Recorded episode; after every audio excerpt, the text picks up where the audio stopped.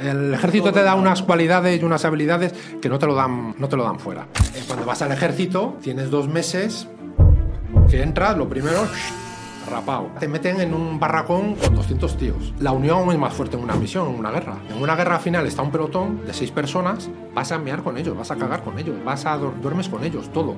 Hay que proteger un camión de medicinas, hay que llevar comida a un campamento de ayuda humanitaria. Todo eso tiene que ir protegido por, por nosotros, por los militares. ¿Y tenías miedo a morir? Cuando llegas estás acojonado. Te preparan mucho para que tu cabeza vea lo que va a haber allí. Y llegas y no es ni lo mínimo de lo que te enseñan. Cuando andas toda la noche con lo de vigilancia por todo Mostar, por ejemplo, claro, el peligro eran los francotiradores. ¿Murieron compañeros tuyos? Sí.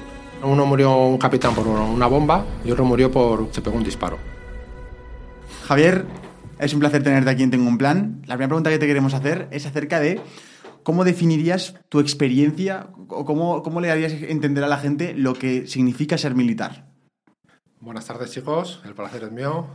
A ver, mi experiencia al final es, es muy larga, es una trayectoria muy larga. Date cuenta, tengo ya 49 años. ¿Vale? Eh, a los 20 años empecé en el ejército. He estado 8 años de militar.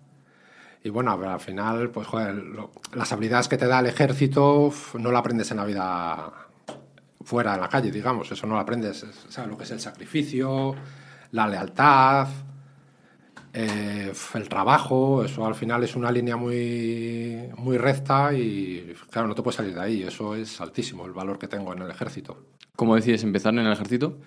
Pues mira, empezamos al final con unos amiguetes que con 20 años, bueno, con 19 años, venga, vamos a presentarnos, qué tal, y bueno, pff, a mí me gustaba la verdad, pero bueno, no lo tenía claro, y bueno, y, y al final nos presentamos. Y el único que eh, aprobé fui yo, los demás suspendieron, y mira, y ahí me quedé en ¿Cómo, el cómo te presentas en eso? ¿Es como hacer la mili o qué es eso? No, eso va por examen. A ver, cuando en mi época era servicio militar o profesional. ¿Vale? Vale. Y claro, al año, en- cuando tenía los 20 años, me iba a tocar a mí ir al servicio militar, pero bueno, decidí mejor presentarme de profesional. Eso son unas pruebas, ¿sabes? Que tienes que hacer de físico y cultural y ya está.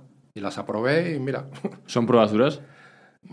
nah, no son muy duras. Para profesional no, no, no eran muy duras de aquellas. Ahora no lo sé, pero de aquella época no eran... Hombre, había que estudiar un poquito, pero bueno, tampoco eran muy complicados. O sea, ahora, ahora volvemos a la parte de militar, pero para poner en contexto a la gente, tú, Javier, eh, has, has estado ocho años de militar, luego estuviste trabajando para una empresa. Sí. Y luego fue, que ahora veremos la historia porque es súper curiosa, eh, emprendes un proyecto que es el que ahora se llama Complementos para Aves, con el cual te está yendo extremadamente bien y tú no te lo esperabas, ¿no? Exacto. O sea, ahora mismo en Complementos para Aves, ¿cuánto, ¿cuánto está facturando y qué tamaño tiene volumen de negocio? Ahora mismo este año vamos a cerrar con casi los 3 millones, 2.900, 3 millones, cerraremos este año. Estamos ya a 10 en la empresa, tenemos una media de 400, 500 pedidos diarios. ¿Vale? Y uf, es que, claro, date cuenta, nosotros empezamos en un, garaje, digamos, más o menos, a ver, completos para aves, y nos hemos. El año pasado compramos una nave de mil metros, oficinas. Wow. Sí, sí, una. o sea, eh, tú, tú empezaste con- en un garaje y, y con- y solo en el garaje, ¿cuánto llegaste a facturar solo dentro Bueno, del es garaje? que lo del garaje era una historia. En un garaje empezamos, eh, Belén y yo, una compañera. Claro, en el garaje empezamos el primer año. Es que, a ver, yo creo que voy a empezar cómo se creó Complementos para Aves para que os, os imaginéis Cuéntalo, la idea por favor, del- cuéntalo, sí. Vale. Cuéntalo. A ver, yo cuando acabé el ejército me fui a una constructora. Yo a la- he estado ocho años en el ejército y luego me fui a una constructora a trabajar. Y en la constructora estuve otros ocho años. Y a los 38, 39 años me mandaban a Colombia. Y bueno, yo no quise ir porque mi mujer tiene una farmacia y bueno, y al final, pues, ¿a dónde voy a ir? Yo solo por allí a Colombia, al final, si te vas, te pierdes allí en Colombia y bueno, y me decidí quedar. Y una vez en- a los tres, cuatro meses que estaba ya en el paro, mi mujer me empezó a enseñar un poco la farmacia, a ver si quería estudiar de técnico para estar con ella en la farmacia, y la estaba ayudando en la farmacia. Y empecé a notar que llamaba a la gente, como mi mujer se llama, se apellida Palomar, Alicia Palomar, noté que llamaba a la gente, eh, buscando productos de palomas. En la farmacia. En la farmacia, por teléfono. Vale. Claro, yo cogía el teléfono siempre, como estaba aprendiendo con mi mujer, Vale. y cogía el teléfono y digo, me decían, ¿ahí venden productos para palomas? No, no, no, lo siento, esto solo es de, de farmacia de humanos. Vale, vale. Y así todos los días, pero todos los días llamaba gente preguntando por cosas por palomas. Y claro, ya me saltó, ostras, qué raro esto. Y empecé a estudiar el tema de las palomas. Y digo, joder, si en Madrid hay cinco asociaciones y cada asociación hay 2.000 personas apuntadas. Madre mía. En Valencia, la que más. Había igual 50.000 personas. En Portugal, es la segunda asociación, después del fútbol, la, las Palomas Mensajeras, imaginaros. Ostras. Y claro, ya empecé a estudiar eso y digo, joder, lo que hay aquí. Y yo ya empecé en internet y digo, madre mía, pues si aquí no hay nadie que trabaje estos productos. Y bueno, y empecé a meterme, me fui a Holanda ¿A qué? a buscar un almacén que había allí, que, porque un portugués me dijo, no, yo lo compro mucho en Holanda, pero me era imposible traerlo. Y digo, espera. Y me fui a Holanda. ¿Te fuiste con el coche? Sí, sí, me fui con el coche. Y me fui con mi dinero, con mi dinero porque tenía un dinero de la liquidación de Ferrovial y compré el producto que me decía el portugués. Compré ¿Qué una, una pasada, ¿eh? Compré, no sé si fueron 15 o 20 mil euros de ese O producto. sea, a ver, un momento, o sea. Sí, de sí, de Tú no has empezado el negocio. Te, están, te llaman por teléfono a la farmacia de tu mujer preguntando por palomas. Sí. Tú ves que hay una oportunidad. Decides pirarte sin saber qué va a pasar con el dinero que te quedaba a Holanda con el coche y allí es cuando empieza el proyecto. Exacto. Yo me voy a Holanda y hablo con el, con el holandés. Yo ni puta idea de inglés. Y el holandés de español cero. Bueno, ¿Sí pero o al no? final, sí, sí, así. Y al final entendió que yo le daba dinero y yo cogía su producto. Y dijo, venga, todo ok. Me traigo el producto. Dejé- que, que la pienso, supongo, no pienso para. No, eran unas vitaminas. Vitaminas para. Para el vuelo, sí, para el vuelo de las palomas. Vale. Y me las traigo. Y empiezo ya a crear una pequeña página web con ese producto solo. Y ya le digo al portugués, venga, venga, eh, cómpralo ya por esta página y tal. Y en, sí, no sé, ahora no me acuerdo, pero en 3-4 meses tuve que volver otra vez donde, donde el holandés a comprar más. En Pero 3-4 pero- meses se vendió todo. O sea, tú, tú hacías el propio. eh, Pero solo tenía un producto en la web, solo tenía ese producto. Y ahí, ahí ya creaste complementosparabes.com. Eh, no, al principio se llamaba para farmacia Palomar. Ah, vale, el negocio Claro. Vale. Y en, en dos tres meses se vendió todo el producto que traje del holandés. Los 15.000 euros te lo vendiste en tres meses. Pero, ¿Y aprovechabas sí. las llamadas de cuando preguntaban por palomas? Claro, cuando Paloma le decía, toma, coge ya el producto este que ya lo tengo. que ya y así empezó, claro. Luego el boca a boca, pues ya fue creciendo normal. Y ya la segunda vez ya fui al holandés y el primer, el primer pedido fueron de 15.000, este ya era el doble, de 30.000. Y me lo traje. Y luego ya la gente ya me fue orientando. O sea, a ver si me consigues este de Portugal, este de Alemania, tal, tal. Y ya empecé a traer productos. Y en 6, 7, 8 meses tenía ya igual 50 referencias Madre en la mía. web. Todo yendo a Holanda a cogerlo el mismo Sí, proveedor. Holanda y Alemania. Ya, ¿Y, te, ya- y te ibas acercando tú siempre en coche a por ellos? sí, sí, me iba ya por ellos. Es que esa es la cosa, tío. Es que Yo me iba por ellos. ¿Hasta, hasta qué punto un, un emprendedor de hoy en día se sacrifica a ese nivel de irte con el coche Claro. sin saber qué va a pasar a Holanda? O sea, claro, pero ese sacrificio, ¿de dónde viene? Del ejército. Estoy convencido. Si no hubiera tenido yo esa disciplina militar, estoy convencido que, pa, que voy yo ahora. tío. Por eso te digo que el ejército te da unas cualidades y unas habilidades que no te lo dan, no te lo dan fuera. O sea, entonces, entonces, para seguir con la historia, estás vendiendo vitaminas, consigues vender más, empiezas a expandir a 50 referencias. ¿Eso fue hace cuántos años? Eso fue en el 2000, 2014, dos- sí, 2000, 2014. O sea, llevas ya casi 10 años con el Llevo proyecto. casi 10 años. Vale. Así es cuando empecé, ¿vale? Vale. Luego ya empecé, ya a lo, en el 2016 creé complementos para aves ya. Vale. Te pegaste estos años yendo y volviendo Sí, en el coche. dos y- años iba y venía y y, sacando ya- pasta de y forma, ¿no? y sin hablar en inglés. Así que imaginaros por ¿Cómo allí, las conocías para comunicarte con ellos? pues a traductor, con el teléfono. ¿Cuántos días te costaba ir Claro, a Alemania y volver? otra cosa, daros cuenta, yo cuando empecé con esto era totalmente analógico, yo no tenía ni idea. Yo no sabía ni que era una página web, nada, nada, cero. Ah, cero. de- de- de Shopify y decías, ¿cómo? Nada, nada, ni idea, ni idea. ¿Cómo, cómo te las apañaste? Pues a base de YouTube y mirar cómo se creaba una página web, todo. Yo no he hecho ningún curso ni nada, nada, nada. Es que es espectacular. Es como, Nada, es como si mi madre padre me, Nada. viene y me cuenta no, que he montado un proyecto que está facturando 3 millones de e-commerce. o sea, nada. ¿cómo me estás contando? ¿Cuánto te costaba ir a Alemania y volver? ¿Te Oh, pegabas estaba- dos días? No, me iba casi una semana, porque ya visitaba así un poco, sí, una semana, pero sí, me gastaba mil euros tranquilamente. Madre ¿Sabes? Al final me gastaba dinero. Y bueno, y luego ya empecé, en el 2016 ya creé complementos para aves y ya teníamos unas 200 referencias cuando empecé, con el proyecto que venía de para Farmacia Palomar a complementos para aves. Y ya, claro, ya me. Joder, ya es que todos los días había pedidos. Y claro, de momento lo estaba haciendo en una habitación de casa. Y ya me trasladé al garaje de casa. Ya como quien se amplía Pero el negocio. claro, no, no, no, pero, pero. ¿qué, qué garaje es? ¿De, de camiones? O... No, no, un garaje de casa. Un garaje, no sé, tendría 50 metros Claro, cuadrados. porque el no tenía producto, más. el producto este de las vitaminas eran pequeños. Claro, eran pequeños. Claro, eran pequeños. No, pero ya era la segunda parte. Eran, Vale, eran- eran pequeños. Los botecitos eran, son vitaminas y esto. Y claro, ya cuando creé complementos para aves, ya había un volumen. Ya el primer año me acuerdo que se facturan ya 70, 80 mil euros Vale. de complementos para aves. O sea que ya había un volumen.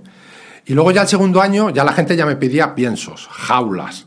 Como un montón de cosas Claro, alrededor de los y ya en el garaje ya no entraba. Y claro, yo tengo es un chalet y tengo un patio. Y el patio, le dije a Alicia, Alicia, voy a cerrar la nave. El patio. y cerré el patio, que era un- con piscina y todo, y lo cerré entero. Se convirtió en el, en el Claro, ese más el garaje. La Vale, piscina vale. la tapé. ¿Sabes? Todo. Y ya eh, empecé a meter ahí piensos, jaulas, palés. Y así estuvimos hasta hace, hace un año y medio. O sea, que compré pero, ya... ¿cómo- o sea, tenéis una piscina allí para visu- visualizar. Una, una, una Sí. casa unifamiliar. Eh, claro, un- un chalet de un que tiene pueblo. una terraza que se ve el cielo, pero tú pusiste un techo. Un techo, yo lo cerré Un almacén. La Sí, gente, sí. los vecinos fliparían. Bueno, ¿no? claro, este está loco. Es como el Este Flandes está diría- loco.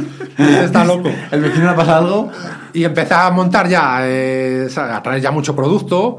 Claro, en dos años ya había, de- dos años desde complementos para aves, igual ya había 1500 productos. ¿Qué pasa, damas? 500 referencias. Sí, sí, 1500 referencias ya. Pues es una locura, en un una garaje locura, y una, una locura, una locura. Para sacar un pedido tenías que mover 50 referencias. Pues claro, estaba todo una cosa encima de otra, bueno, la leche. Y, ahora- y ahora como Y luego, el, luego ya llegó el COVID ¿Vale? y el COVID ya nos disparó. El COVID Claro. fue ya...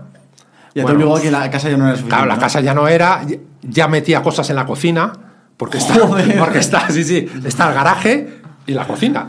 Ya la cocina la tuvimos que quitar y meterla en otro sitio y la, la ¿Sí o no? ¿Moviste la sí, cocina la cocina es grande y ahí ya tuve que meter cosas en la cocina. Claro, Y tu paso estaría era- ya- Bueno, vamos. mi mujer ya estaba, pero bueno, ella también es bastante tirada para adelante como yo y Muy bueno, bien. lo entendió. Qué bien que te entendiera. Sí, sí, la verdad, tuve ahí un gran apoyo de mi mujer. Si no, sería imposible. Tú dile a, No, imposible. a otra persona, oye, voy a cerrarte el patio y a taparte la piscina. En la, en la siguiente parte estás era, loco. era el salón y no puedo ir ni a la tele. Están Sí, sí, ya. de, de vitaminas, a ver si la puedo guardar. Y una pregunta, Javier, ahora ya que te has movido al almacén, ¿qué has hecho con eso? ¿Sigue, el- sigue todo tapado? No, el garaje sí sigue tapado, pero bueno, en, en donde empecé el primer garaje, lo que, es, lo que estaba cerrado. Ahora hay- ahora hay coches, ¿no? No, ahora hay un salón, hemos hecho, o Ah, sea, vale. ahora me he portado bien con mi mujer, hemos hecho un salón y ahora lo de fuera lo quitaré y haremos una piscina también. Muy bien.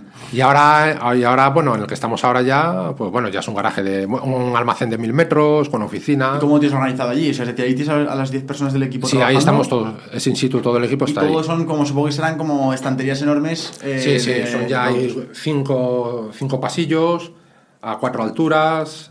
Ya, o sea, ya ahora ya parece una pequeña empresa. O sea, claro, porque esto yo creo, yo quiero aprovechar antes de pasar a la parte militar, que creo que de ahí nace mucho el éxito, que tú, que tú empiezas a construir ese éxito en la parte militar, pero no eres consciente de, de ello porque es un, un entrenamiento que haces. Em, quiero que- recalcar la imagen de que no, nunca es tarde, ¿no? O sea, ¿cuántas veces te ha venido a ti la perso- una persona, eh, Javier, con tu historia seguro y te ha dicho, ostras, me has hecho pensar que es posible? Exacto. ¿Te ha pasado mucho eso? Mucho, mucho. A ver, hay- a, ver, ahora mismo hay gente con 50 años que es analógica y, es una pena porque, joder, son jóvenes, macho. Que con 50 años eres un chaval aún, tío. Aún puedes aprender, Va a ser tan analógico como hay ahora mismo, ¿no? Yo veo, joder, es que. Muchísima gente que es totalmente analógica con 50 años. Y creo, joder, que hay una oportunidad que la vemos todos y. Tus amigos de tu edad estarán flipando, ¿no? No sabrán, Sí, sí, igual bueno, algunos no, no, saben no ni se lo que imaginan, hacen, no ¿no? se lo imaginan. No, no, no, no, no sé. Pero no se lo creen saben lo aún. que hacen, ¿no? Ven esto de internet como, como algo lejano. Ahí está, ahí voy. Al final, mm, todos los amigos que tengo pues son analógicos, no, nada, cero, no lo entienden. Vale, y que- vale, entonces, una persona que nos está viendo ahora mismo, que justo te- seguro que estarás motivándole muchísimo, una persona de 35, 40, 45, incluso 50, y más de 50, dice, joder, me está dando una esperanza de que puedo meterme en este mundo moderno, digamos, e intentar hacer algo que funcione. ¿Qué palabras tienes para esa persona? ¿Qué consejo le das? ¿Qué, qué le dirías? ¿Tú qué, qué, a, a qué tienes este altavoz? Hombre, yo si de, de verdad te lo crees, lo primero créetelo. Que te lo crees, adelante. Pero siempre con pisando bien, teniendo los pies en, el- en la tierra, en el suelo y adelante, si te lo crees. Pero te lo tienes que creer. Una vez que te lo creas, Vale. tírate adelante. ¿Y, y qué te ha ser- y- y qué consejo te darías tú a tu yo de hace, de hace 10 años? ¿Qué, co- qué- qué le, qué le dirías a ese, a ese Javier? Uf, estás loco. Uf, es de verdad. A ver, yo lo veo ahora para atrás y digo, madre mía, le, le he ¿Qué echado, qué- ¿De qué le huevos. ¿De qué eh. le avisarías? Tú que has pasado por el camino y él aún no ha pasado, ¿qué le avisarías? Diría, ten cuidado en esto, esto y esto. ¿Qué, qué tres cosas le, avisa- le A darías? ver, yo que, que tenga cuidado lo que hablamos, por ejemplo, tema cursos internet, que yo creo que ahí te puede engañar muchísimo. Yo ¿Sí? creo que hay cursos que pagas y no sé, yo creo que... Tú no te has formado en nada. Nada, yo no estoy formado, nada, nada, cero. Yo todo Todo lo he a base aprendido de a base de, leches, todo. Yo no estoy formado, yo no he hecho ning- ningún curso de Amazon. Y mira, en Amazon ahora mismo me considero un especialista 100%. ¿Sabes? Al final Nosotros vendemos en FBA, FBM, Vendor, bueno, y lo tengo todo súper controlado. Eso- ¿Cuánto estás facturando en Amazon ahora mismo? En Amazon ahora mismo nuestra facturación es el 66% de, de, de toda nuestra facturación. Claro. Muy bien. Más de millón y medio de- en Amazon. Joder, vaya. Facturamos. Y a mí lo que me sorprende es cuando tú tienes que dejar ferrovial y vas a la farmacia, hay un momento que claro, tú estás en el paro. ¿Te Claro. sientes un poco fracasado en Claro, algún momento? sí. Sí, porque yo soy, imaginad una persona, joder, que desde los 20 años he estado siempre, joder, he estado en dos misiones de paz, he estado en el ejército, luego he estado en Ferrovial, que también mucha caña, porque en Ferrovial al final andas por toda, por toda España, ando trabajando y, y con, ¿sabes? Tenía, joder, mucha gente a tu cargo y al final dices, ostras, tío, me quedo en el paro aquí ahora, es una historia. ¿Y cómo Pero- lo sentiste esos días? ¿Cómo lo viviste? No, es jodido. Mentalmente, porque mi mujer me apoyó mucho. La verdad, joder, tengo una pedazo de mujer. Pero es duro, ¿eh? Mentalmente, quedarte en el paro con 40 años casi. Claro, te da la sensación que no vales para nada ya. ¿Tu plan Vale. cuál era? ¿El? ¿Tu plan cuál era? Mi plan, pues, era técnico de farmacia, que fue lo que empecé, Claro, ser ¿sabes? útil de alguna forma. Claro, ser útil en la farmacia con mi mujer. Ya, venga, ya que el negocio es de, ¿sabes? Está en casa, pues bueno, voy a aprender el negocio de técnico. Es una reflexión muy, muy profunda de que a veces cuando piensas que estás en la mierda, Sí, luego sí. No, no sabes lo que está al día Ahí siguiente. está. Yo, yo creo hay momentos que estás en la, pero siempre te sale una oportunidad y, y hay que verla. Hay gente que no la ve igual. Está, te viene una oportunidad y no la ves. Pues bueno, yo tuve la suerte entre comillas que vi la oportunidad de las palomas y ahí empezó. Y ¿Cuál, cuál es, ¿Cuál es tu modus operandi para aprender algo tan moderno como es vender en Amazon o es hacer un e-commerce o todas estas cosas que tienen que ver con el mundo digital? O sea, todo esto, ¿cómo, cómo es tu proceso de aprendizaje para que una persona que tenga una edad parecida a la tuya o que sea más mayor o más joven, lo que sea, y no tenga ni idea de cómo esto, para que entienda cómo tú has hecho ese proceso de aprendizaje y pueda aplicarlo igual? ¿Cuál ha sido tu proceso paso a paso para aprender?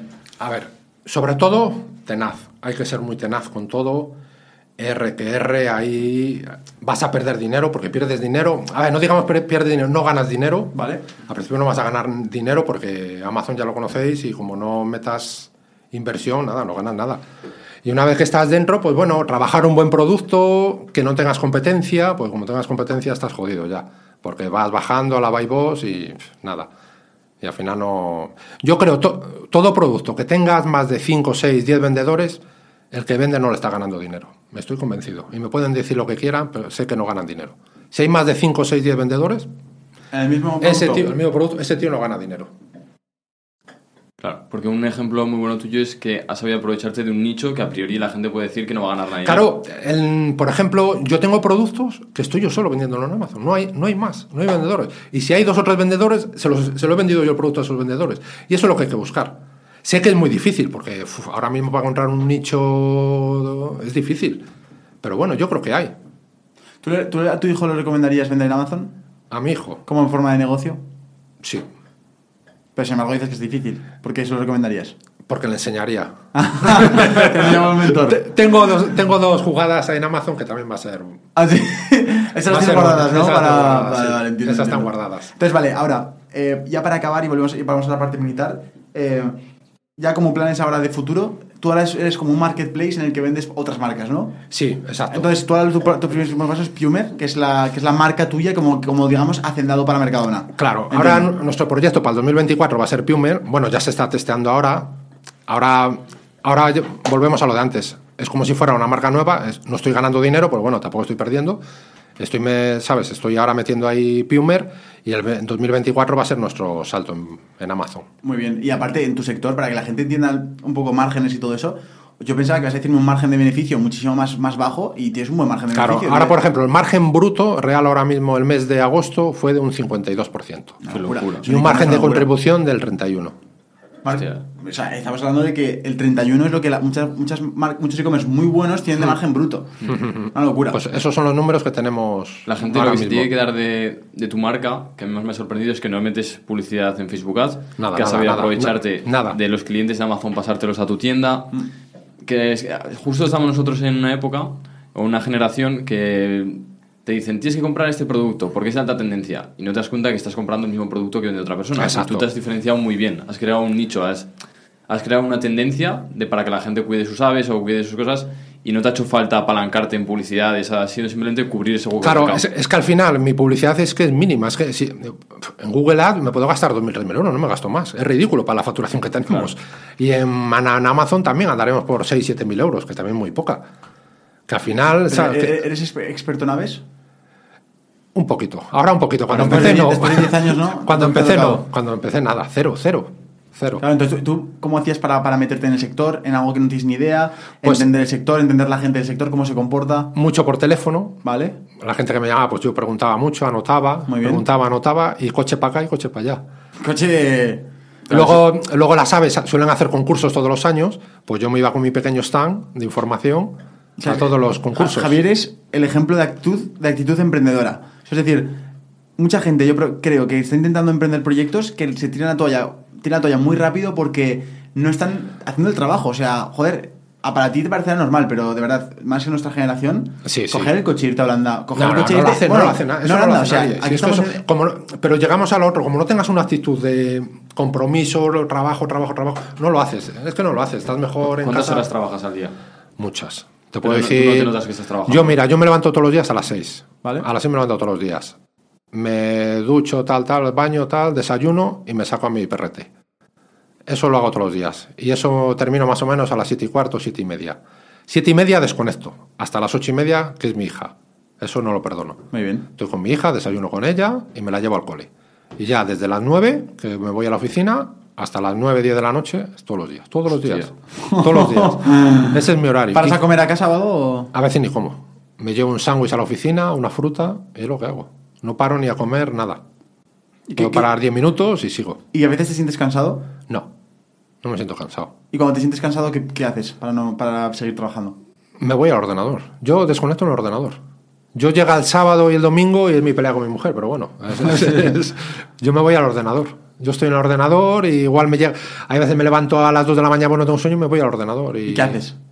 Pues miro pedidos en Amazon, miro productos que pueda posicionar mejor, muchas, muchas cosas. O sea, ten- como ahora estamos metiendo también mucho catálogo, queremos llegar a las, para el 2024 también, a las mil referencias mensuales de productos nuevos. ¿Qué dices? Y estoy buscando mucho producto nuevo ahora. Ahora Vale. tengo una carga de trabajo grande porque es- necesito buscar mucho producto.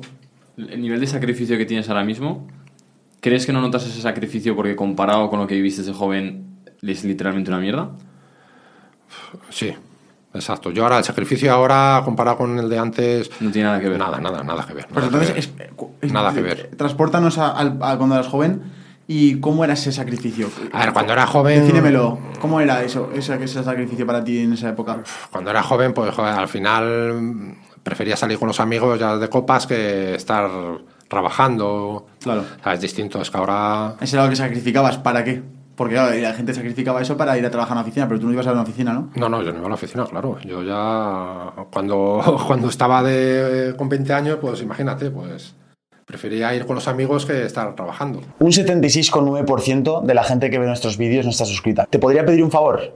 ¿Te podría pedir el favor de que le dieras al botón de suscribirse al canal?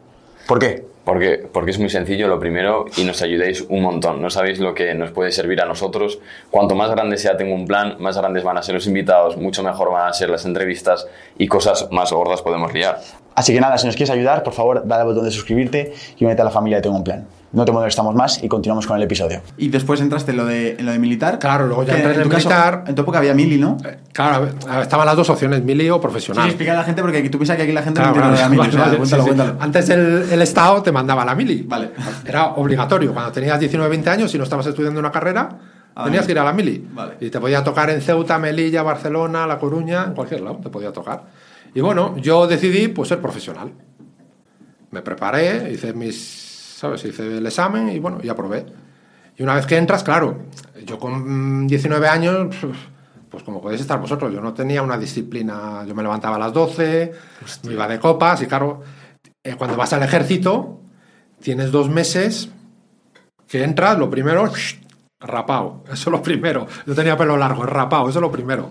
Luego, claro, ya te meten en un barracón con 200 tíos, en camas literas, hay 200 tíos durmiendo hasta que juras bandera, que jurar bandera es dar, no sé si lo habéis visto, bueno, cuando se jura bandera es cuando ya te mandan a, a tu cuartel, a tu destino, digamos. Pero hasta que juras bandera, pues tienes que aprender lo que son las estrellas, el mando, desfilar. Claro, tienes dos meses muy jodidos. Tienes que aprender la disciplina militar. Claro, y tú vienes de la calle, joder, que no tienes ni puta idea, que no sabes nada. Y, te meten, venga, a las seis en pie. eh, llega el viernes, te hacía así el sargento, tienes barba, no sales este fin de semana. Ya hay que afeitarse todos los días. Claro, claro. Las botas limpias. Como te las vienen sucias un viernes que había revista, te quedabas todo el fin de semana limpiando. Eso, eso- ¿Tú crees que... te eh, a ver cómo puedo hacer esta pregunta. ¿Tú sales tan disciplinado por culpa de, de- de- de esa etapa en el ejército o tú naciste ya bastante dócil en ese aspecto para poder ser mandado? No, no, no, no. El ejército me enseñó. Totalmente. Yo era un, también era un bala. Con 15, 17, 18 años, bueno, era un, claro, un fiestas también, estaba todo el día de fiesta. Y ahí me enseñó muchísimo. La, es que el sacrificio es que es brutal. La lealtad a tu mando, la lealtad a tu jefe, digamos. Eso es saludar a un mando, pues bueno, eso te pones firmes. Y tus- el compañerismo, el compañerismo mío que parece tan fácil, es que ahí es una piña, en el ejército es una piña, una piña. Por ejemplo, en una misión de paz, porque cambia mucho, cuando vas de misión al cuartel, la unión es más fuerte en una misión, en una guerra. Porque en una guerra final está un pelotón, digamos un equipo, por ejemplo, de seis personas, que es lo que entra en un BMR, en un vehículo militar.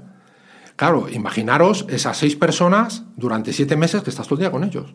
Vas a mear con ellos, vas a cagar con ellos, vas a duermes con ellos, todo. Siete meses sin pasar por casa. Siete meses sin pasar por ¿Y casa. a dónde ibais? Por ejemplo, yo estuve en Yugoslavia y en Kosovo. En Yugoslavia, en Mostar, claro, y a lo que voy, que esas seis personas al final haces un- una unión brutal, que eso no lo haces en ningún lado. Pasas miedo, pasas risas, todo. Es que pasas todo. Porque al final, joder, una misión. Lo que es el tema de mm, sacrificio en una misión es, muy, es grandísimo, grandísimo. Y la ¿Qué, qué presión. tienes que vivir en una misión? ¿Cómo es el día a día? El día a día es durísimo. Tú date cuenta, allí ya te levantabas y antes de acostarte, a las 10 ya te decían la misión que tenías al día siguiente. Por ejemplo, eh, hay que proteger un camión de medicinas, que hay que llevarlo a una ciudad, a Estola, porque había, o Yablanica, Sarajevo. Hay que llevar comida a un campamento de ayuda humanitaria. Claro, todo eso tiene que ir protegido por, por nosotros, por los militares. ¿Y tenías miedo a morir? Sí, había... A ver, una guerra tiene varios pasos. Tiene el primer paso, que cuando llegas estás acojonado. Y mira que te enseñan, porque tienes tres meses antes de ir, te ven, o sea, te preparan mucho para que tu cabeza vea lo que va a haber allí. Pero es que aún todo lo que te han enseñado, pues mira que te enseñan gente jodida, bueno, te enseñan cosas muy fuertes y llegas y no es ni lo mínimo de lo que te enseñan. Claro, ¿Ah, sí? Claro, tú estás acostumbrado a ver casas, a ver coches, a andar por la calle. Te dejan allí en Mostar, por ejemplo, claro, todo cerrado, casas destruidas, gente por el suelo pidiendo, bueno, todo militar, ¿sabes? Todo eh, armas. ¿Y cómo notas esa sensación de miedo a morir? ¿Escuchas bombas o qué escuchas? Sí, sí, a ver, esa sensación, claro, no- nosotros, yo, esto no se me olvida, la el segundo día que estaba en Mostar, me tocó a mí toque de queda, checkpoint. ¿Vale? Que eso a partir de las 7 de la, ta- de la tarde había toque de queda en Mostar y ya no puede andar nadie, solo los militares. Y claro, yo estaba en un checkpoint, imaginaros venir un coche, un coche, no, si había tres o cuatro personas, claro, tú sabes que a las 3 de la mañana un coche se está haciendo algo malo porque no puede andar, o lleva armas, Claro, y hay momentos que yo, yo me acuerdo que estaba, que me tocó parar el coche y digo, hostia, macho, este tío, a ver lo que me trae aquí. Y cuando lo paro, abre la puerta al tío y veo en el maletero que tenía ahí, bueno, de todo. ¿Sabes? ¿De todo qué? Ar- de armamento. Madre mía. ¿Y qué haces? Ese, ostras, ese te da miedo porque, claro, al final lo tuvimos que parar, tirarlo al suelo, ¿sabes? Llamar a la policía bosnia y al final se lo llevaron. Luego otra opción, otra, otra también que nos pasó... Pero tú estabas, ahí estás cagado de miedo, ¿no? Sí, sí, estás, estás toda la noche cagado porque luego es el miedo de los francotiradores, que era muy peligroso para nosotros. Ah, porque te puedes estar apuntando a un francotirador. Claro, claro. eh, cuando andas toda la noche con lo de vigilancia por todo Mostar, por ejemplo, claro, el peligro eran los francotiradores. Siete meses continuamente con eso. Sí, sí, allí no hay sábado ni domingos, allí. Muri- ¿Murieron compañeros tuyos Sí. por francotiradores? No, murieron, uno murió un capitán por una bomba y otro murió por, porque fue otro por un, se pegó un disparo. Se lo pegó él. Se lo pegó él, sí. En, mitad, en mitad de la misión, porque no sí, sí, sí, sí, estaba decaído por lo que han visto y, y se pegó un tiro. O sea, eso mentalmente te afecta mucho, ¿no? Esas Te imágenes. afecta mucho. Claro, es lo que voy. Al final tienes el primer tramo, los primeros 15-20 días, que es jodidísimo acostumbrarte a una guerra. Tienes ya el segundo, que parece que no, pero ya la cabeza se acostumbra, ya lo ve casi normal, el día a día ya casi lo ve normal. Y luego ya tienes la última etapa que te queda un mes, que ahí sí que estás acojonado. Pues dices, joder, para un mes que me queda, macho, así va a pasar aquí algo, eso, lo- eso es jodido. Los últimos 30, 15 días son jodidos por eso. Porque piensas, hostia, así me va a pasar aquí ahora algo que tal.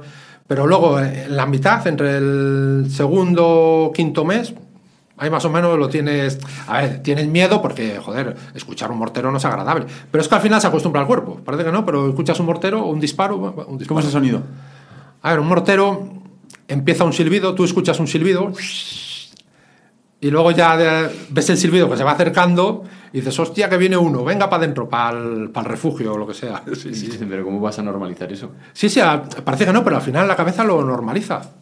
Es, es algo, joder, yo ya me acuerdo iba por Mostar y yo, joder, ráfagas escuchabas todos los días de disparos. Y, bueno, ¿Y podías dormir bien? Bueno, había noches... Vale. Tienes de todo, tienes días, y luego, joder, tienes días que te, te caes. Porque, hostia, día tras día, hostia, la mente tiene que ser muy fuerte para no caer un poco. ¿Sabes? Y eso es, es jodido. ¿Te tocó disparar a alguna persona? Disparar, no, pero protegerte sí. Me refiero a protegerme. A ver, a veces eh, tenías algún ataque. en teoría, los cascos azules, tú no puedes disparar a la gente. Aunque sea, aunque, aunque te tengas que defender, no puedes. O sea, disparas, no disparas un poco al cuerpo, pero bueno, disparas. ¿Sabes? No, Ya, no para- disparas para, a, para- a ahuyentar. Ya, y claro, eh, tú, tú, o sea, la, la- vida muchas veces funciona así, de que tú para poder entender que, mm, yo que sé, estás agradecido por una cama, tienes que no tenerla, ¿no? O sea, ese contraste. Tú, claro, tú has vivido ese problema, ahora un problema de que falta stock en tu, en tu tienda es como... Claro, como, ahí está. Es ¿qué, que, me, estás- qué me estás contando, claro, no? Claro, ahí está. Es, es que eso al final, lo que he aprendido, toda esa presión, joder, ahora me viene, joder, que no hay esto, que tengo problemas con esto. Claro, al final es un problema, ¿vale? Pero no es como lo que he vivido, o sea, al final todo eso que he aprendido, pues lo trabajo mucho en el trabajo. Y yo creo que el punto de crecer tanto me ayudó mucho lo, lo que he aprendido en la vida militar. Que no me he dado cuenta antes, pero creo que ahora me estoy dando cuenta. ¿Y, pi- y piensas que la- nuestra generación es una generación blanda? Mucho. Yo creo que debía devolver el ejército. ¿Sí? ¿La mili? La mile. Tendría que hacerla. ¿Por qué? No hay sacrificio. La gente joven no quiere trabajar. No hay lealtad. No hay. Joder, macho, que vas por la calle. y, Hola, buenos días. Es que no hay nada de eso. No hay nada. Ahora mismo está todo. Y la gente joven es que no quiere trabajar. No, nada, nada, tío. Y como lo aprietes un poco, se va llorando a casa casi. Literal. No hay. Y creo que la mile al final te enseña a seguir un camino y es bueno ese camino. Javier, de todas las cualidades que tú aprendiste en el ejército, ¿cuál crees que es la que más falta actualmente? El sacrificio. Creo que no hay sacrificio. Que El has- sacrificio. Claro, sacrificar, que sacrificar es saber decir que no a algo que te apetece por otro motivo, ¿no? Exacto, eso no lo hay. Eso ahora mismo, antes va lo fácil que lo complicado. Pero que crees es lo que, que cuesta. ¿Crees que tiene culpa la gente? ¿Crees que tiene culpa el gobierno que tenemos? Es una situación de que estamos viviendo una situación muy cómoda. Yo creo que es muy cómoda y a la gente joven lo veo por mi hija también. Si yo soy el- al final soy el primero, le das todo a los niños y eso empieza que mi hija dice papá quiero esto y vas y se lo das y, y eso al final yo creo que les hacemos un daño. La recompensa instantánea dices. Sí, venga, eh, quiero esto, venga, pues toma esto, ya te lo doy. Quiero un teléfono, toma, Entonces, un ¿cómo- iPhone. Vale, entonces los padres que nos están escuchando, ¿cómo, cómo le- ¿qué consejo le darías o qué le dirías a esos padres para que evitar esto en sus hijos?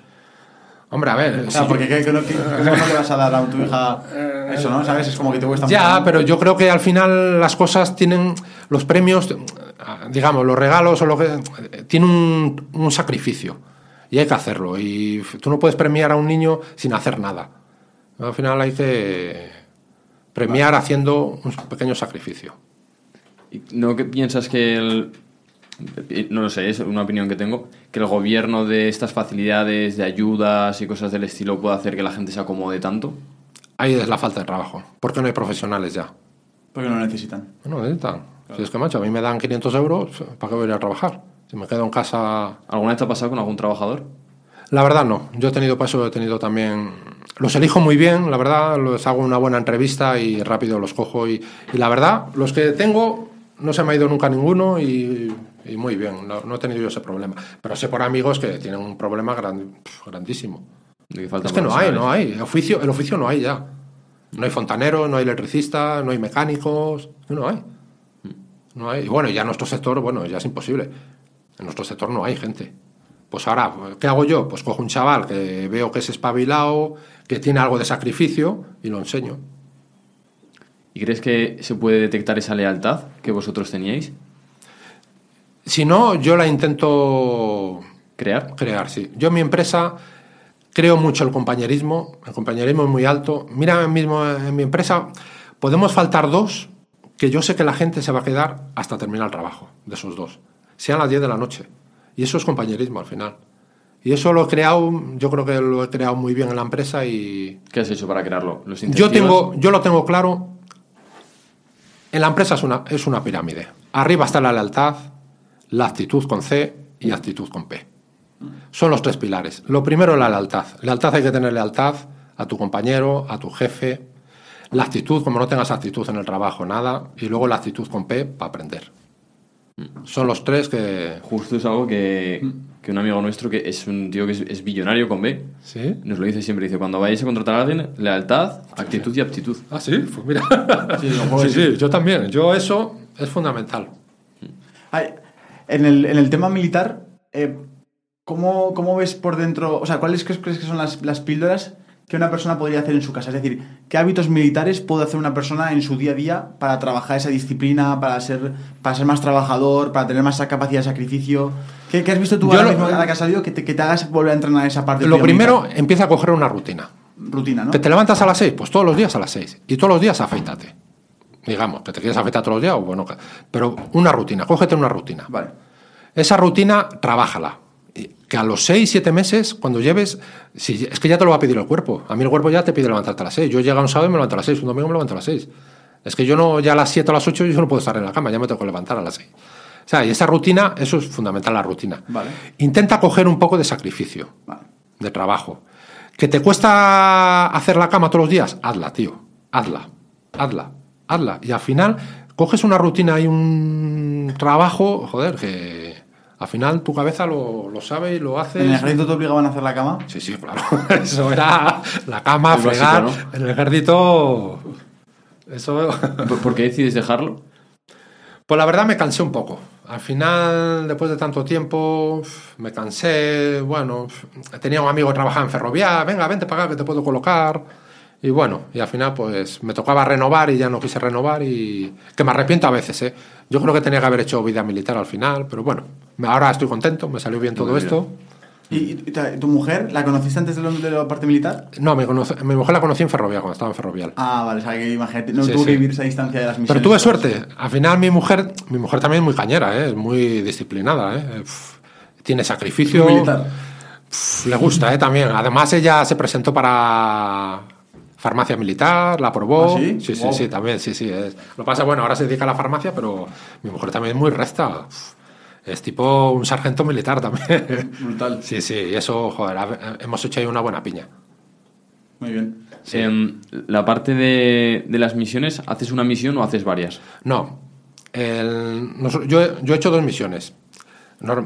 Más o menos haces una misión cada dos, tres años, si te toca. Te tiene que tocar el destacamento. Yo estaba en Galicia, le tocó a mi destacamento. Vale. Y las misiones, pues bueno, son, suelen durar seis, siete meses. Las dos que he estado, pues duraron siete meses. ¿Compensan económicamente? Sí, porque no gastas nada. Ah, por eso. Claro, allí es que no gastas nada. Es que allí no hay, allí, allí no hay bares, allí no hay donde, ¿sabes? no hay donde gastar nada. Allí no hay nada, nada. Explícanos cómo era un día en, en una misión militar. Pues un día normal, por ejemplo, un- una protección de un convoy de medicinas. Pues tú te levantas a las 5 de la mañana igual y vas a recogerlo al aeropuerto, el convoy, lo escoltabas hasta donde iba. Si iba a un hospital, a un campo de ayuda humanitaria. En ese recorrido, pues tienes que tener cuidado con ataques, porque claro, la medicina por la quiere la gente. Porque claro, allí dentro de Mostar pues estaban, por ejemplo, los serbios, serbobosnios, musulmanes. Había ahí una, una, Hostia, ¿y tú cómo sabías de quién te tenías que defender? Pues, hay del que De todo. de, de todos. Tú ahí no te puedes. Tú si protegías un convoy, tienes que proteger el convoy. El que se acercara, tú no podías hacer nada. ¿sabes? No ¿Y- y podías- ¿Te has visto muertes en directo? He visto muertes en directo, no, pero he visto algún accidente en directo. Muertes no. ¿Y cómo, cuál es tu relación con la muerte después de, esa- de esas misiones y después de esa etapa en el ejército? ¿Cómo Pues la mira, ves? es curioso, eso lo pienso muchas veces. La verdad, eh, viendo eso, ves que la muerte no, no le tengo tanto miedo ya como podía tenerle antes de joven. No sé, lo veo de, ¿sabes? Es más, viendo todo lo que he visto allí, digo, joder, la muerte tampoco es al final. Eso se te ha quedado marcado ya de Sí, por vida. Sí, sí, eso se queda marcado. Pero te veo como un estado de, hum- o sea, buen estado de ánimo. Es decir, Hombre, pese a haber estado. Pero no, pero hay gente que, que se va- vuelve, de la, vuelve de la guerra y vuelve. bueno, calla. Yo he tenido dos amigos que llegaron de la guerra, lo que has dicho tú, y se han suicidado, macho. Claro, claro. ¿Qué dices? Sí, sí, de depresión y ¿Al volver? depresión. Sí, sí, al volver. A volver. ¿Pero por qué? Porque tu cabeza... Pues no lo asimila, igual es- te has metido tanto en el papel, sabes que has llegado a España y dices, hostia, que yo aquí no lo. Y con depresión, ¿eh? Con depresión he conocido muchos compañeros. ¿Y por qué crees que es esa depresión? ¿Porque falta esa sensación de misión o.? No, qué- qué es yo, lo que- yo creo que se han agotado tanto mentalmente que la cabeza. Es que es una presión muy, muy grande. ¿eh? En una guerra, ostras, tienes una presión de miedo, de. ¿Sabes? Es que es, es, es fuerte. Una ¿Para ti qué es el miedo? El miedo. Sí. Buena pregunta. El miedo es el dolor. Tener dolor sí le tengo miedo. Creo que el dolor es lo peor que puede tener una persona, tener dolor. Eso. ¿Y algún consejo para poder mejorar tu relación con el miedo o poder no tener tanto miedo cuando te lanzas a una decisión? A ver, mm, eso ya. uf, a ver, una decisión. A ver, decisiones eso hay. Joder, toman. El vida ahora como empresario, joder, tomo decisiones muy importantes que. Al final, date cuenta, estamos 10 10 familias casi viven ya de complementos para aves. Uf, las decisiones que tomas, claro, tienes que tomarlas ya con mucho cuidado, porque vive familias ya de esto. ¿sabes? No puedes. Ya las decisiones hay que pensarlas mucho, ¿eh? Ya no es como antes. Pasando ya, Javier, a la parte de, comercio electrónico, que es de lo que vives ahora mismo y de lo que llevas formándote mucho tiempo. Nos sigue mucha gente que quiere empezar a vender en internet, que quiere montar su marca. ¿Qué consejos le darías a esa persona? ¿O qué claves tendría que tener en su cabeza? Lo primero, buscan producto. Buscan producto y antes de hacer nada, dale mil vueltas al producto. Busca competidores si tienes. Y una vez que lo tengas claro, yo no crearía página web ni nada. Yo, si tienes un producto, vete a Amazon. Directo a Amazon. Directo a Amazon. Yo no crearía página web. Ahora mismo. Ahora mismo, ¿eh? Si encuentro un producto, encuentro un libro, mételo en Amazon. Primero en Amazon. Si lo haces, primero estudialo. Que no tengas muchos competidores, que tengas un buen margen, que lo tienes, a Amazon. Y una vez que esté en Amazon, empieces ya a trabajarlo, créate una web, e intenta traer el cliente de Amazon a tu web. ¿Cómo traes el cliente de Amazon a tu web?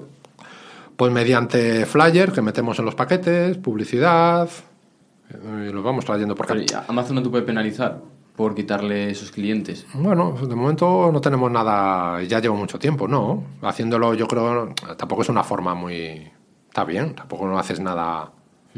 Bueno, Nada tienes malo. el- tienes el precio más bajo, ¿no? Sí, sí, yo en la web, claro, nosotros tenemos ya varias tácticas de militares, digamos, varias tácticas, varias tácticas que, que al final un cliente en Amazon puede comprar una cosa, pero yo sé que el cliente de Amazon es fiel a Amazon, está claro, pero muchos miran los vendedores que lo venden y van a su página web.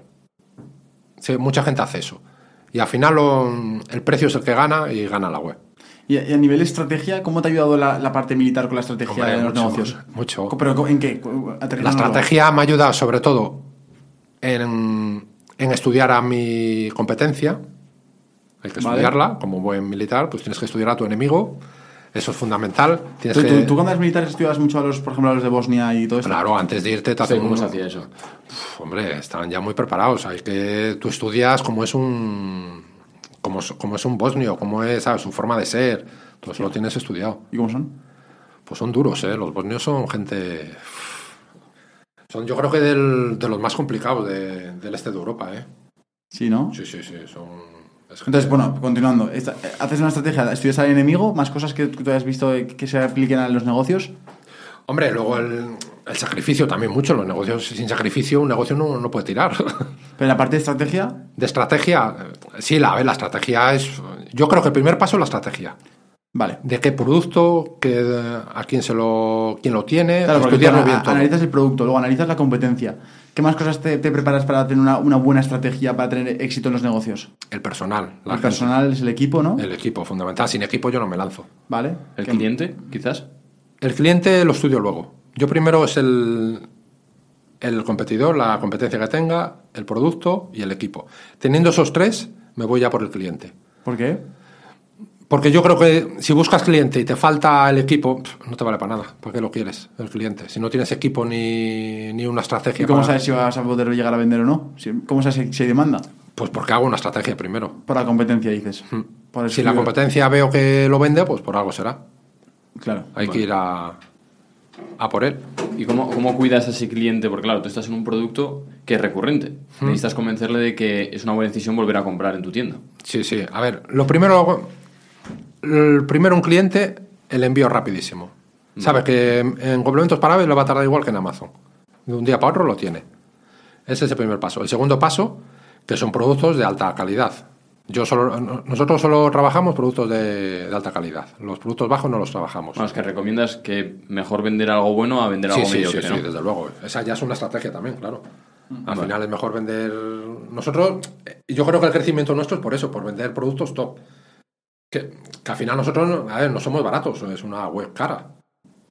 Pero mira, la gente lo compra. Sí que al final yo veo que la gente mm, está entre el barato y lo caro, al final la gente, si es para tu mascota alimentación, te vas a lo caro. Eso lo hemos testeado Y si mucho. encima tiene una buena experiencia de compra, de que compra fácil, sabe que le va a entrar el producto en poco tiempo, yo creo que eso le gusta, ¿no? Le gusta y luego el teléfono, que llamas y sabes que hay alguien. ¿Estás tú atendiendo el teléfono o? Yo ahora mismo no, yo ya no la atiendo, pero bueno, está Belén, que es una pasada, la atención al cliente es súper profesional y luego si hay alguna duda técnica está Alicia, mi mujer, como farmacéutica, sabes que al final hay un equipo, joder, que Ah, pero tu mujer ahora trabaja para tu empresa. No, pero si hay alguna duda así un poco tal, se la pasamos. Muy bien. Alguna duda, ¿sabes? De... Has creado un equipo, ¿eh? Joder, es que tengo un equipazo, la verdad es... pff, Es bueno. un, un equipazo. ¿Y qué tal la experiencia de ser padre emprendedor? Es bonita. Es bonita porque es la forma que te hace desconectar un poco. Vale. Porque si no, no desconectas. Y yo con mi hija lo tengo claro, es, desconectas. Yo sé, como os digo, llego a las siete y media y desconecto. Eso sí que desconecto para comer con ella, lo que sea, llevar al colegio, tal. Muy bien. Y luego por la noche para cenar también. O sea, vale. eh, tú empezaste a emprender ya con, siendo padre. Sí, sí. ¿Cómo, ¿Cómo sacas el tiempo para eso? Bueno, ¿Cómo, sa- cómo, cómo organizas tus prioridades para poder sacar tiempo para poder emprender? ¿Es pues eh, es difícil, pero bueno, al final mm, ves que está creciendo tanto que, claro, al final tienes que tener el apoyo de tu mujer. Que tú, ¿sabes? Que, y, eso lo teníamos, ¿sabes? Porque veíamos que esto crecía. Joder, digo, es que esto está creciendo muchísimo, Alicia. Y claro, mi mujer pues se dedicaba un poco más a, a la niña. Claro, porque estamos de- hay- aquí hay un punto importante y es también por tu parte la pareja tiene que ser capaz de entender, abrir la mente y decir, oye, un proyecto no es fácil. O sea, joder, emprender cuesta, va- me va a tocar irme a Holanda con el coche sin resultado, me va a tocar irme a otras ciudades de España, aún- y no sabes aún si va a funcionar. Nadie Sí, te sí. va a decir que vas a facturar 3 millones y tal. Entonces, em, ahí también ha habido un problema en la sociedad, ¿verdad? Tú también ves como, bueno, que tú tienes una hija, por cierto. Sí, sí, entonces, sí, claro, sí. Tú, tú- tú vas a poder inculcar esos valores a tu hija, pero no, yo en general, por ejemplo, las chicas que conozco de mi edad, o, las, o lo que puedo ver ahí fuera, no es fácil encontrar a, a gente que, que apoye realmente a un emprendedor y que entienda que, que el proyecto muchas veces requiere un sacrificio enorme. O sea, es decir, de hecho lo ven como al revés, en plan, como eres emprendedor tienes todo el tiempo del mundo para ello. No, ¿no? no, eso, nada, nada. Date cuenta, un, un- un em- un emprendedor, me apostaría, es que creo que el 99% es sacrificio. Sí, sí, El exactamente. 99% es sacrificio. Y Mucho puedes tener más. un poquitín de suerte, que la suerte igual la he tenido, vale. Pero es que el 99% es sacrificio. Sí. Sin sacrificio no hay éxito. Tenlo claro. Sí, sí, sí, sí. Y eso, eso sí que lo aprendí también en el ejército, el sacrificio, pff, ¿Y la disciplina? ¿Cómo se trabaja? la disciplina, el día a día. La disciplina tiene que ser el día a día. El día- Y la disciplina es la cama esa, ¿no? Que tienes que Sí, hacer. sí, exacto. Levantarte a las 6, hacer la cama todos los días, afeitarte todos los días. Esa, esa disciplina es como se empieza a aprender, Claro, porque tú- a trabajar Porque la disciplina tú con 16, 18, cuando No eras un poco más bala, nada, nada, nada. ¿cómo, cómo eras? Ah, yo era un bala. Era- Sí, ¿no? O sea- sí, yo era un bala, pero mucho. Pero como que plan, salías mucho, salías mucho con los amigos Salía y todo eso, mucho, yo salía un viernes y volvía un domingo a casa, o sea, era... Antes era todo más exagerado. Sí, ¿no? mucho antes era, no es como ahora. Yo creo que antes la fiesta era, era fiesta.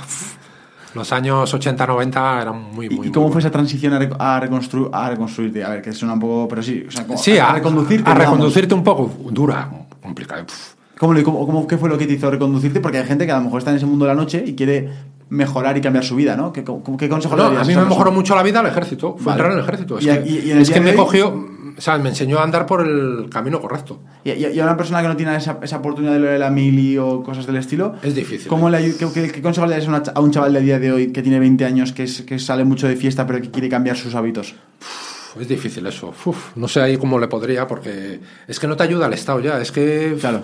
es muy difícil. ¿Qué haces ahí?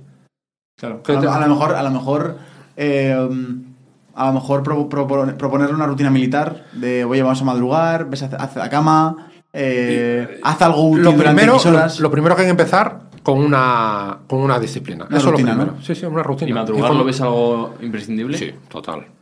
Hay que- Hay que madrugar. ¿Tú, Javier, conoces a Yados? ¿Hallados? No conoces a No, Yados. no lo conozco hallados, no. Es un chico de nuestra generación que ahora se está haciendo muy famoso ¿Sí? porque como que te, te dice que si no te despiertas a las 5 de la mañana Estoy no vas a conseguir. totalmente. Estás con él, ¿no? Estoy totalmente con él. A las 5 no, yo me levanto a las 6, pero bueno. Al final, hay que madrugar. Como no madrugues, tío, es que levantarte a las 12 no puede ser, tío. A quien madruga Dios le ayuda, ¿no? Tú, una persona que se levanta a las 12 no puede rendir, tío. No puede ser. Es que yo creo que me levantaría hasta cansado. Claro. No, no, no. Hay Claro que que- madrugar, hacerte tu cama, le- asearte, todo eso, desayunar y empezar. Y ya. afeitarte. Y afeitar. Yo ¿Y me afeito deporte, todos los días. ¿Deporte lo ves algo imprescindible? ¿O pasear o lo que sea algo así por el estilo? Sí. Yo, mí- yo no hago deporte, yo paseo. ¿Y tú has notado que te vienen mejores ideas cuando paseas? Sí, sí, sí. Yo cuando paseo con mi perro, mi perrete, me vienen ideas, pienso. Qué bueno. Es una media hora que de verdad no llevo teléfono ni nada, ni reloj, nada. Esa media hora que voy. A- O sea, a ti, ahora que, es, que has eh, emprendido tan tarde, tan tarde, vamos a entenderlo, eh, en primer lugar, el mensaje ha quedado claro de que cualquier persona que, aunque nos esté viendo esto siendo más mayor, puede hacerlo, pero, claro, tu nivel de ambición que puedes tener cuando empieces con 38 años, supongo que será muy distinto al que tengo yo con 21, ¿no? O sea, es como, yo tengo unas ganas de construir un imperio, Claro. pero tú con 38, con una hija, o una familia, una casa, un tal, unas- o sea, te entran otros miedos y otros pensamientos. Yo ¿no? personalmente soy una persona con mucha ambición. Yo Vale. la verdad tengo bastante ambición y yo creo que también me ayuda a crecer, porque si no tuviera tanta ambición, creo que tienes más miedo ahora que cuando joven. ¿sabes? Me refiero a miedo entre comillas porque al final tienes una familia, hostia, a ver si me voy a arruinar aquí. ¿Sabes? Que al final tienes detrás un peso. Vale.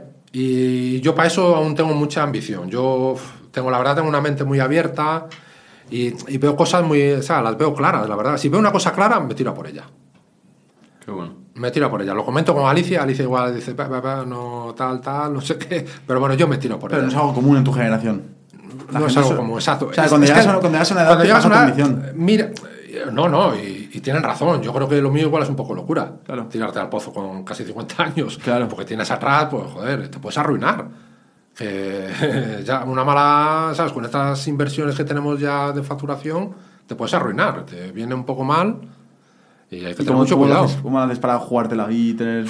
Pues, ¿Haces algún plan de seguridad? Rollo, te- ¿Guardas un poco de dinero en un lado por si acaso? Sí, a ver, eh, a ver, no hago el loco, sé cómo hacerlo, pero, pero hay que tener cuidado, ¿eh? No puedes lanzarte y con esta edad, yo creo que la gente hay que, hay que parar un poco. No es como lo mismo como vosotros con 20 años, que pf, me tiro a donde sea.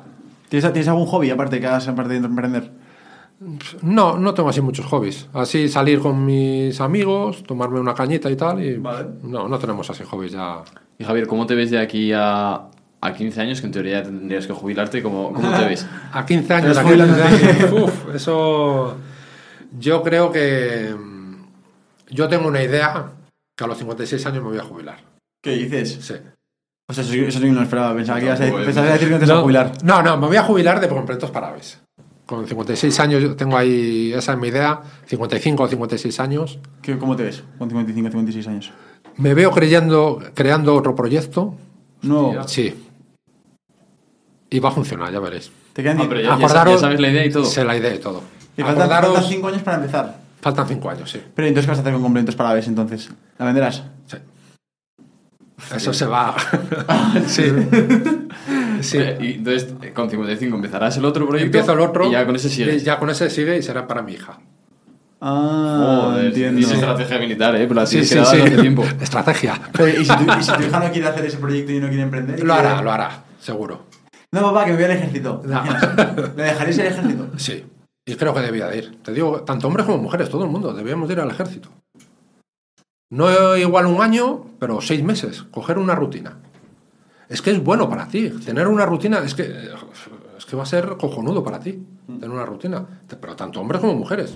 Sí, es verdad que vivimos una sociedad muy débil, muy débil de sacrificio, de rutina, de trabajo, de, de esfuerzo, de que parece que, que parece que tienes que, joder, no, es que hoy no puedo trabajar porque es día del trabajador, es festivo, Me me jodas, estás contando. yo me acuerdo con 15, 16 años y salía de fiesta, me acuerdo que me levantaba lo- o no me acostaba y De tenía empalmada ya directamente a trabajar. claro. Y es que eso ahora no lo hay. Tú ahora a un chico de... No, que tengo que dormir ocho horas, ¿no? Hombre, sí, ahí está. Es que no, no lo hay. Tú, ya antes de la mili o antes de entrar al ejército, veías que había una diferencia en la juventud de hoy en día con la de los 80, Sí, ¿no? sí, sí, total. ¿Cómo sea, era? una- pero también era, teníais más peligro, ¿no? De entrar en el mundo de las drogas y cosas Sí, así. yo creo, ver, bueno, no sé, tampoco conozco ahora mucho cómo está ahora el tema de drogas y eso, pero antes había mucho, la verdad. Antes era un peligro, el tema de la heroína era- estaba muy alta. Sí. Eso había mucho, había que tener mucho cuidado, claro. Pero aún así era más trabajadora la gente, ¿no? Sí, sí, sí. Yo salías, salías y te levantabas a trabajar. O no te acostabas y ibas de empalmada a trabajar. Claro, tú que vienes de pueblo, Muchísimo. habrás conocido a mucho compañero tuyo que tenía que ayudar a la familia para trabajar, ¿no? Mucho, mucho- muchos amigos eh, se- no se acostaban. Había que ir a regar a las 7 de la mañana y se iban casi con la copa a regar. ¿Sabes? Eso, eso así era. Borrachos ya, y te. Bueno, eso era. Pero, y, y, claro, porque con tu visión, ¿cómo ves el, el tema del, del propósito? ¿Cómo ves la- el tema de encontrar tu pasión? ¿Eso existe? Tal- ¿Existe el, el- el encontrar una pasión en la vida? O Hombre, yo creo que todo el mundo debemos buscar una pasión, ¿no? Lo que te apasiona, yo creo que al final lo tienes que buscar e intentar ¿Pero conseguirlo. piensas que es un mito o es verdad que existe la pasión? Nah, yo creo que sí. Yo creo que la pasión al final hay que conseguirla, ¿no? Pero, ¿Y tú cómo, cómo que dirías que es tu pasión? Mi pasión. A mi pasión ahora mismo es el trabajo. Yo estoy súper contento con el trabajo. Esa es mi pasión. Es que no tengo ¿cómo- otra entonces, ¿cómo le definirías la pasión a una, a una persona que no la ha encontrado aún? Para que lo entendiera, para que dijera, ah, mira, es- vas a sentir esto.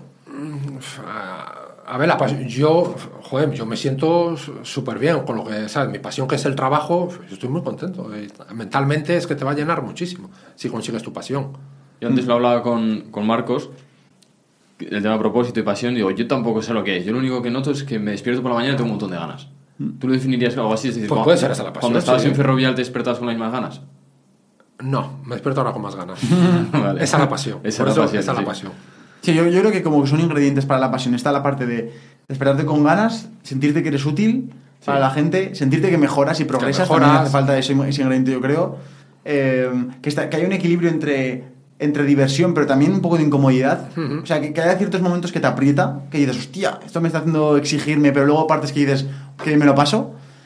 Porque si, si yo, creo, yo, creo que la yo creo que el cerebro te dice, em, tiene que ser un trabajo cómodo, eh, porque te despiertas todos los días y qué bien eh, el día perfecto, pero hay días... No, no, no. También tú- tú a mí me gusta tener una presión. Es que Claro. no tenga una- yo estar en el trabajo, estar en la oficina así. Ahí es que es un infierno, o sea... El periódico, Claro. no me gusta. Y hay problemas que te pasan en tu día a día que son un infierno Pero- y dices, pero- ¿cómo es algo de esto? Claro, pero eso a mí eso, eso me pone. Al final, Eso joder, es. a mí me pone un huevo eso, llegar a la oficina y me venga a Belén, por ejemplo. Joder, esto no sé qué, pues eso me gusta. Dices, "Caga ahora sí, leche, aquí lo vamos a me pongo- luchar. me pongo aquí los estos soldados. me pinto, ¿no? Y empezamos la guerra, Y ¿no? empezamos la guerra. Sí, sí. Claro, ya. Y eso me pone, es que la verdad. Yo ahora, por ejemplo, para trabajar en una empresa no, pod- no podría. Claro, eso me pasa a mí No también. podría. Eso me pasa a mí también. Imposible, imposible, imposible.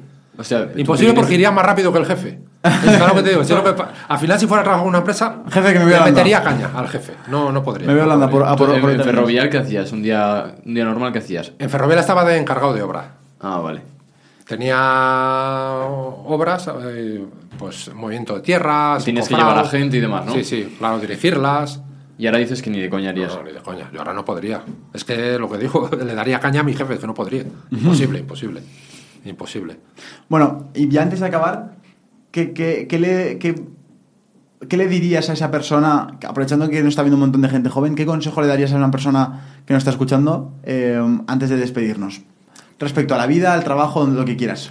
Yo de verdad os diría, primero, i- lo que he repetido antes, coger una rutina, de verdad. Coge una rutina y es que te va a enriquecer muchísimo, muchísimo. Pero cógela de verdad. Estate, si te cuesta dos meses la rutina, si luego el cuerpo te lo va a pedir, es que te lo va a pedir el cuerpo. Aunque sean dos, tres meses, lo que te cueste, pero coge una rutina, de verdad. Si te quieres levantar a las 8, levántate a las 8 todos los días. Pero si coges esa rutina a las 8, hazte la cama, que eso ya es el primer esfuerzo del día tuyo, es un esfuerzo al final, porque hay gente que no hace la cama y le es un- ¿por qué no lo hace? Porque es un esfuerzo, ¿no? Si no Total, hacía. sí, sí, sí. Si no lo hacía. Pues por eso, pues eso simple hacerte la cama, hazte la cama. Y levántate a las 6, afeítate, si te quieres afeitar, o eso hazlo todos los días. Y lo vas a notar en la cabeza, mentalmente lo vas a notar. Luego, si estás trabajando, si tienes un trabajo, intenta, si terminas a las 7, no sé, que no te vayas a las 7, tío. O sea, estate un poco ¿Ves ese, más... ese- ese kilómetro extra, ¿no? Exacto, hazte vale. siempre el esfuerzo de quedarte ¿no? un poco más. Y que no te lo diga tu jefe, no sé qué. Total. Estate un poco más el esfuerzo. Total. Y, eso al final mentalmente te va llenando, llenando y, y es como coges el... Total, da un poco más de lo que, de lo que espera la gente. Sí, de sí, sí. Cierto. Bueno, genial, Javier. Oye, muchísimas gracias por venir a Tengo un Plan. Eh, Seguro que has inspirado a muchísima gente, mayor, pequeña, de todo tipo, porque es una historia, joder, muy enriquecedora y que no estamos acostumbrados a escuchar aquí en Tengo un Plan. Muchas gracias, Ah, Javier. Gracias a vosotros, unos máquinas. Chao. Chao.